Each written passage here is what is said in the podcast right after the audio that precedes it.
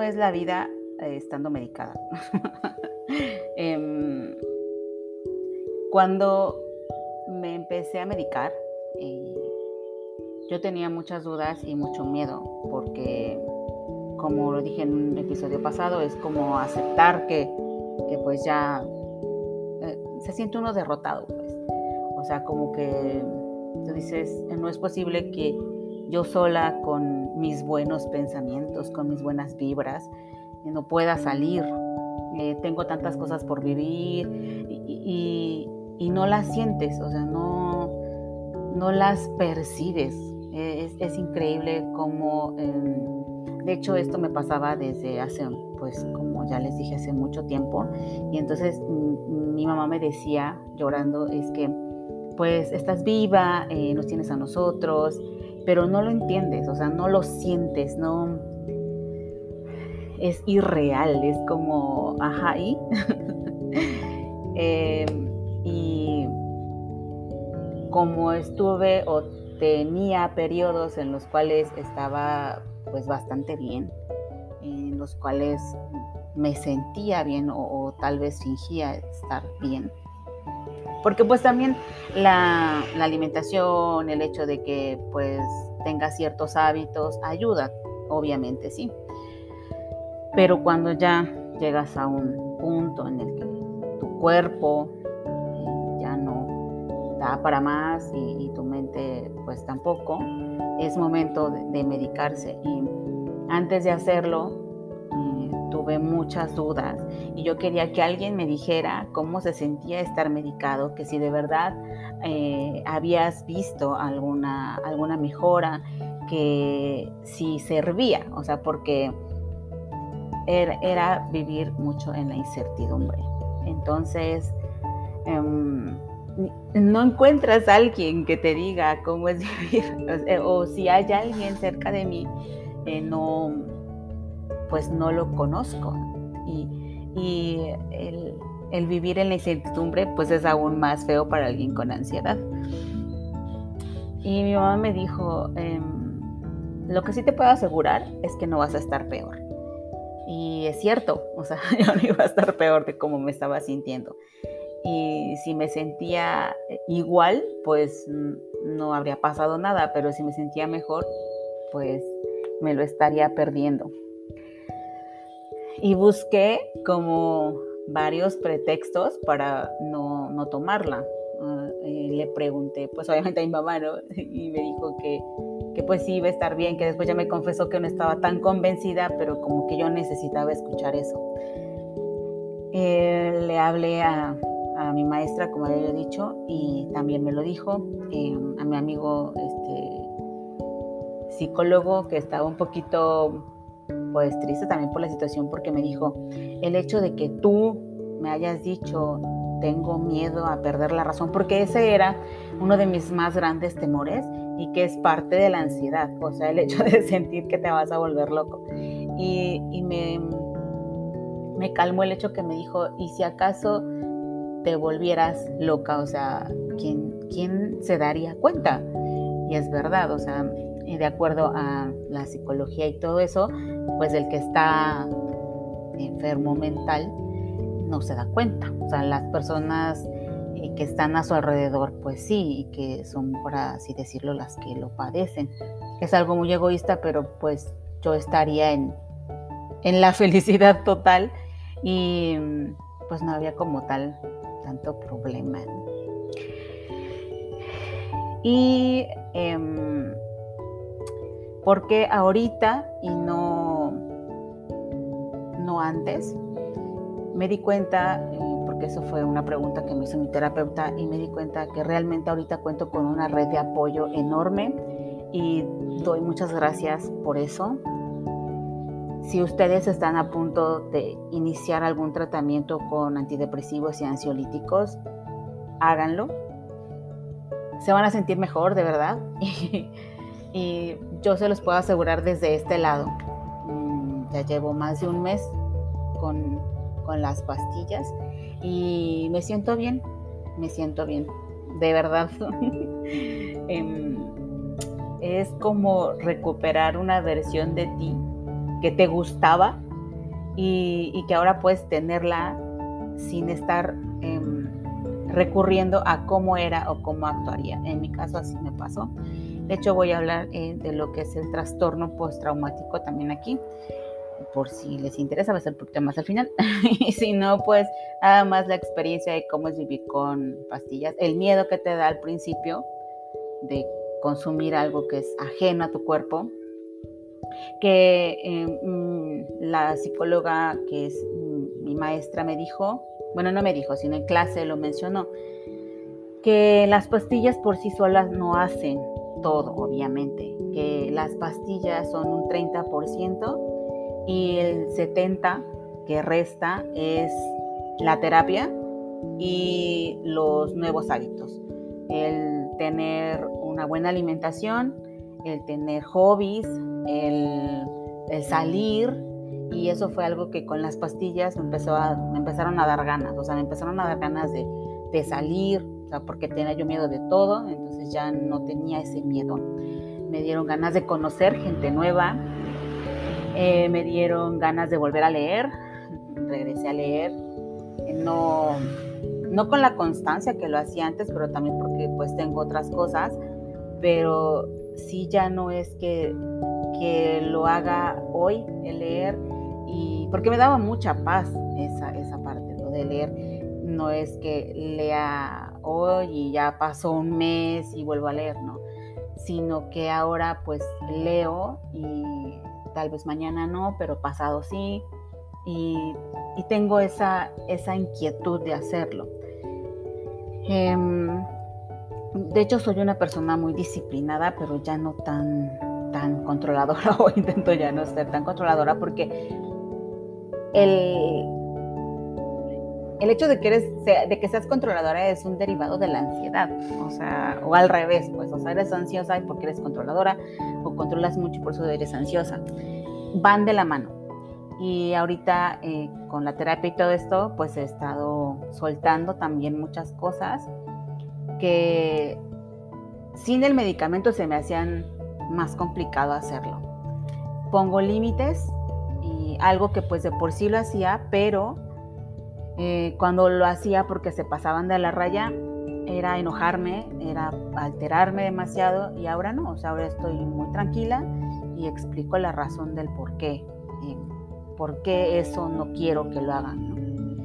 Em, también me he dado cuenta que percibo cosas que antes no las percibía, que es algo increíble, porque, por ejemplo, había un letrero en la casa de mi mamá que nunca había yo visto y dice mi madre que ya tiene años ahí colgado y que está muy bonito, tiene un mensaje muy bonito, pero yo no lo había visto. También me doy cuenta más de las cosas eh, sin analizarlo tanto. Entonces, sí, o sea, algo en tu cerebro no estaba bien. Em, porque, por ejemplo, si yo veía a alguien, decía, ah, pues está viendo para allá. Eh, se le hablé y como que hizo una mueca, eh, como que se echó para atrás, o sea, como que todo lo analizaba y ya al final decía, ah, está molesto por algo, así. Como lo mencioné también, era como vivir la vida en tercera persona, como que yo no era. Y ahora no, o sea, ahora veo a la persona y directamente sin hacer todo el proceso o sin estar consciente de todo ese proceso, llego a esa conclusión. Ah, está molesto. Ah, eh, creo que no quiere que se le acerquen, etcétera. Se me han facilitado ese tipo de cosas. Puedo concentrarme en una sola cosa o en varias, porque de por sí así era. Eso creo que es parte de por sí mía, en varias cosas, pero sí les puedo dedicar, puedo priorizar, puedo decir esto es para ahorita, esto no, y así. Ya no me presiono por tantas cosas que, que, pueden haber. Eh, de, uno de los miedos que tenía era de que, aunque estoy estudiando psicología, pues también dentro de ahí lo dicen. Y como que lo mencionan de manera general el hecho de que si tú consumes ansiolíticos o antidepresivos, te puedes volver adicto. Y yo así como que, ¿qué? no quiero, no quiero depender de esto toda la vida. Perdón.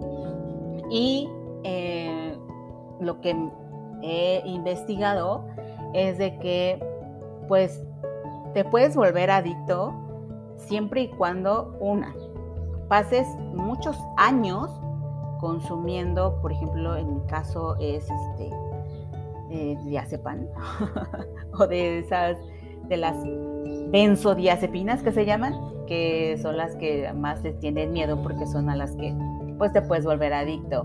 Eh, el nombre común es Valium, entonces como que eh, es ya, o sea, como que lo máximo, ¿no?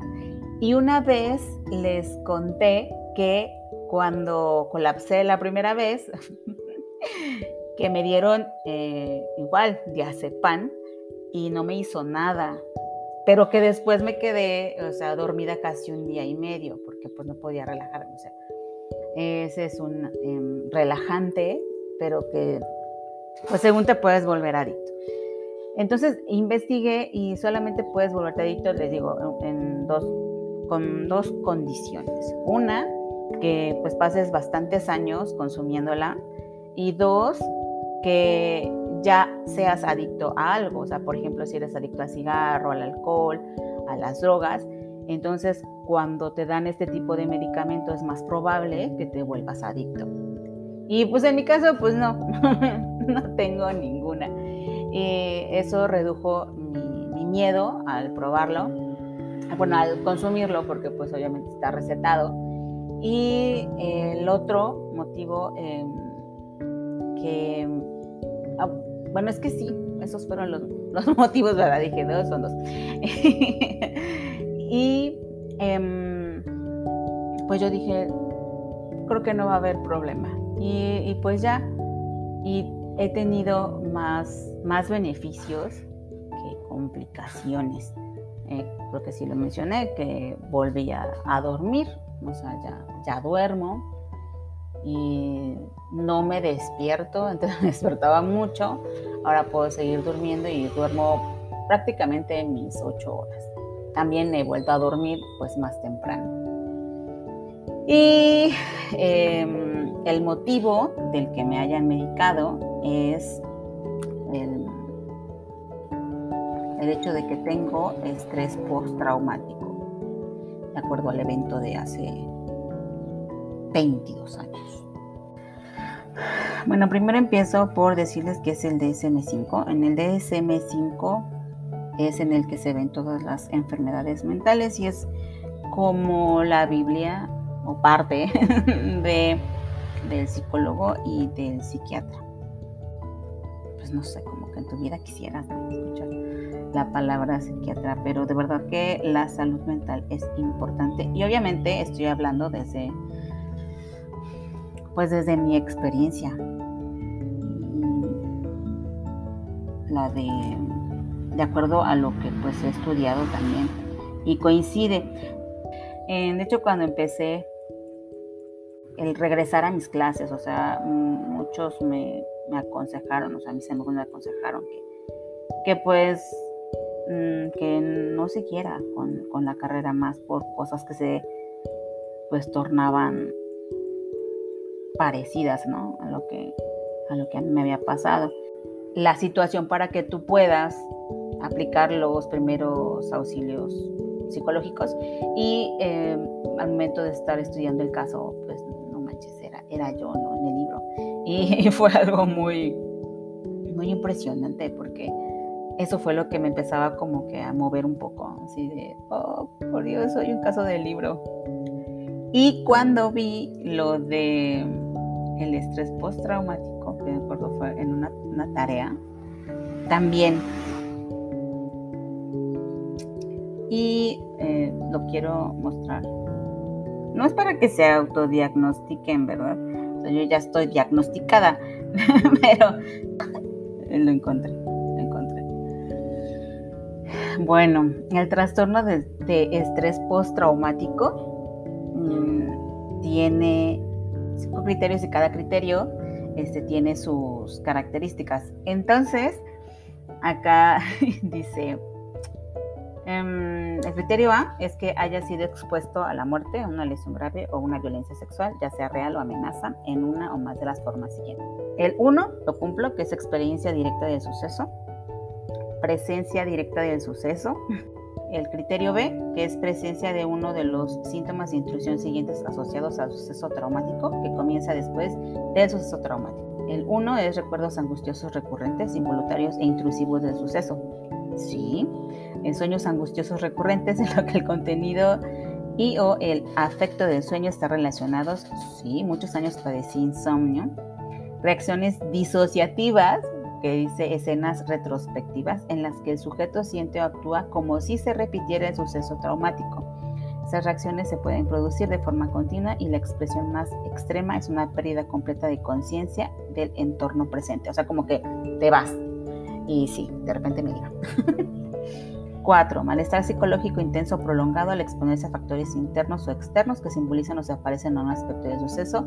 Sí, no podía salir, este, mm, pensaba que iba a volver a pasar, etc. Reacciones fisiológicas intensas a factores internos o externos que simbolizan o se parecen a un aspecto del suceso traumático. Exactamente, o sea, yo no podía pasar por em, ciertas calles, frecuentar ciertos lugares, etc.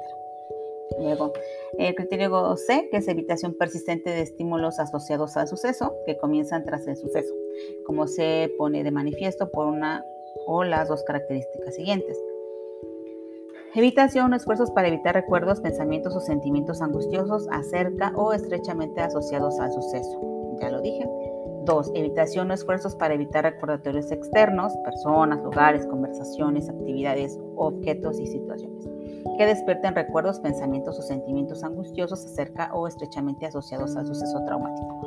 Y de hecho, mi maestra psicóloga me dijo, como la materia se llama intervención en crisis, va a haber ejemplos que yo no voy a poner de lo que a ti te pasó, pero si algún compañero pone algún ejemplo, puedes salirte, eh, puedes eh, decir, ¿sabes qué? ¿Sabes qué, maestra? No me siento cómoda, me salí, ahorita regreso y que anotara en una libreta eh, algunos, algunas palabras que hicieran que, que, yo tuviera ese tipo de pensamientos o de situaciones que me hicieran sentir angustia. Gracias a Dios y a las medicinas ya no los tengo, ya puedo escuchar ciertas palabras sin que me ponga, o sea, que me altere. El criterio D es alteraciones negativas cognitivas del estado de ánimo asociadas al suceso traumático que comienzan o empeoran después del suceso como por ejemplo incapacidad de recordar un aspecto importante de suceso traumático debido a la amnesia disociativa. No, yo no, a mí no se me olvidó. Creencias o expectativas negativas, la de no puedo confiar en nadie, sí,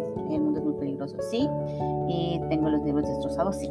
Luego, percepción distorsionada persistente de la causa o la consecuencia del suceso traumático, que hace que el individuo se acuse a sí mismo o a los demás. Mm, de hecho, esto no me pasó hasta ahora, hasta ahorita. O sea, yo nunca, nunca eh, eh, creí que había sido mi culpa ni de los demás, sino de, pues, que había sido una situación desafortunada. Estado emocional negativo persistente, o sea, miedo, terror, enfado, culpa o vergüenza. Pues mm, yo sentía miedo, terror y luego enfado. disminución importante del interés o la participación en actividades significativas. Por ejemplo, a mí me encantaba caminar, me encantaba salir a caminar mucho y dejé de hacerlo. Eh, me gustaba hacer manualidades, hacer cositas, cartitas, ese tipo de cosas, las dejé de hacer. Me encantaba leer, eh, lo dejé de hacer eh, y cosas así. Entonces, sentimiento de desapego o extrañamiento de los demás, sí. O sea, como que no sientes un, cierto cariño, aunque sabes que es tu familia, y como que los demás son raros. Luego, el 7 es incapacidad persistente de experimentar emociones positivas. Mm, es que no sientas felicidad, satisfacción, sentimientos amorosos, entonces eso también me pasaba y, lo estudiaba mucho en mi cabeza y decía, creo que el hecho de que esta persona me haya querido abrazar es porque me quiere. O si, por ejemplo, alguien me da un regalo es porque tiene eh, sentimientos bonitos hacia mí. Tenía que razonar como que todo eso, pero no sentía nada. O sea, no, sentía como estoy sintiendo ahorita. Criterio E, alteración importante de la alerta y reactividad asociada al suceso. Por ejemplo, comportamiento irritable y arrebatos de furia, yo era esa tampoco ninguna provocación que se expresan típicamente como agresión verbal o física contra personas o objetos. Sí, sí lo tuve al principio, en los primeros años, por eso eh, estaba yo de novia con el que me casé y yo decía, es que él ha soportado mis peores momentos, creo que es el amor de mi vida. Ajá, pero lo razonaba de esa manera, porque había estado en esos momentos tan feos, porque sí, sí me pasaba así. Comportamiento imprudente o autodestructivo, no. Hipervigilancia, sí. Respuesta de sobresalto exagerada, sí. Problemas de concentración, sí. Alteración del sueño, sí. dentro de ese criterio, esos criterios que son B, C y D y E, que les acabo de decir, deben de ser superiores a un mes para que pueda ser diagnosticado así. Pues sí, ¿cuántos años no tuvieron? Luego, eh, la alteración causa malestar clínicamente significativo en lo social, laboral u otras áreas importantes. Sí, me aislaría mucha gente. En laboral, pues no, porque mm, de acuerdo al área en el que estoy, pues no requiere como que mucha interacción, pero tal vez sí. Eh, hay que especificar si hay síntomas disociativos, que en eso eh, yo también lo tenía, porque dice despersonalización. Experiencia persistente o recurrente de un sentimiento de desapego y como si uno mismo fuera un observador externo del propio proceso mental o corporal, como si se soñara, sentido de irrealidad de uno mismo o del propio cuerpo o de que el tiempo pasa despacio. Sí, así me sentía. Luego, desrealización, experiencia persistente o recurrente de irrealidad del entorno. El individuo experimenta como irreal, como en un sueño distante o distorsionado. Así es.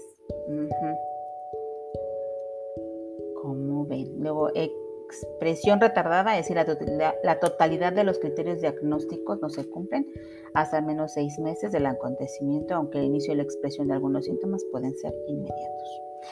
Entonces, cuando yo leí esto, porque era parte de mi tarea, yo dije, wow, la, la persona que estaba yo analizando por mi tarea está menos traumada que yo.